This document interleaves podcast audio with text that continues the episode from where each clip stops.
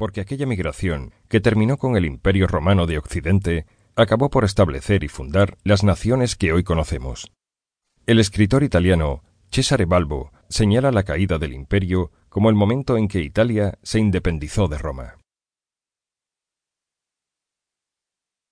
Capítulo 1 En las estepas del Asia Central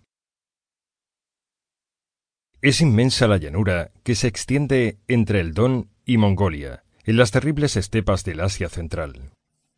Un paisaje monótono e infinito cuya apariencia sugiere desolación y barbarie, pero de cuya llanura ondulante de hierba y grano surgieron los tres imperios de las estepas, los Xiongnu, los turcos y los mongoles.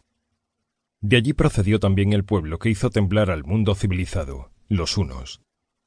En las interminables estepas, el invierno es tan frío que la vida se detiene y todo se paraliza, mientras que la sequía estival es tan prolongada que en algunos puntos roe la estepa herbosa, creando desiertos como el de Gobi. Sin embargo, desde la prehistoria hubo nómadas indoeuropeos, trashumantes, que recorrieron esas tierras apacentando sus ganados sin detenerse. Y surgieron pueblos que fundamentaron su cultura en el movimiento, en la búsqueda periódica de pastos para sus animales, pueblos que se alimentaron de carne de caballo y bebieron leche de yegua pueblos a los que los historiadores griegos y romanos despreciaron, denominándolos bárbaros y considerándolos salvajes porque tenían costumbres para ellos extrañas. Los pueblos agrícolas, sedentarios, siempre han temido a los nómadas, a los que no tienen patria ni asentamiento fijo, porque llegan con sus ganados y arrasan la tierra que ellos cultivan. Destruyen y se van a destruir a otro lado, a cualquier lugar en el que encuentren nuevos pastos para sus animales. Por eso un día el agricultor mataría al pastor para acabar con la amenaza del nomadismo. Al menos eso es lo que pudiera reflejar el mito de Caín y Abel. Pero no debieron ser tan bárbaros, porque mover muchedumbres y grandes masas de ganado de un lugar a otro supone el desarrollo de cierta tecnología, de cierta capacidad de caudillaje y de cierto dominio sobre el medio. No eran tan salvajes, porque hace más de cinco mil años que dieron un paso adelante en las comunicaciones, en los transportes y en el arte de la guerra. Domesticaron al caballo, primero como ganado de carne, seleccionando ejemplares para su cría, después como animal de tracción y más tarde como montura. La condición de la mujer en las sociedades bárbaras. La inferioridad y la sumisión de la mujer se consolidó probablemente con la civilización occidental, puesto que los civilizados griegos y romanos consideraban un signo de salvajismo e incultura el que algunos pueblos bárbaros, como los escitas, los etíopes y los britanos, otorgaran a sus mujeres un papel sobresaliente en la sociedad y admitieran caudillos militares e incluso gobernantes del sexo femenino.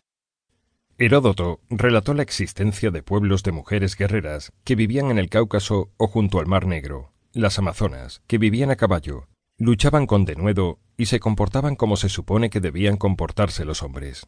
Varios arqueólogos, entre ellos Neil Acherson, han dado la razón al historiador griego al encontrar numerosos vestigios de civilizaciones que florecieron junto al Mar Negro y el Mar de Azov, en la que las mujeres acaudillaban y gobernaban las tribus, acompañaban a sus maridos a cazar y recibían los mismos honores guerreros que los hombres. Se han hallado tumbas de mujeres guerreras, rodeadas de todos sus pertrechos de guerra y de caza, incluso con esqueletos de hombres enterrados a sus pies. En cuanto al civilizado Egipto, las mujeres gozaron casi siempre de igualdad jurídica y social con los hombres. La Trinidad egipcia incluía una diosa, Isis. La vida a caballo. Los pueblos de las estepas del Asia Central vivían a caballo, desplazándose en carromatos o cabalgando tras la caza en la paz o tras el enemigo en la guerra. Así vivieron los unos, y así vivieron los mongoles, los turcos, los escitas, los sármatas y muchos otros. Pero antes de convertirlo en uno de los primeros animales domésticos, muchos pueblos germanos consideraron sagrado al caballo y lo adornaron con valores místicos. Son numerosas las pinturas del Paleolítico que representan caballos, incluso en un lugar privilegiado de la gruta que sugiere adoración, como el camarín de la cueva de San Román de Candamo, en Asturias.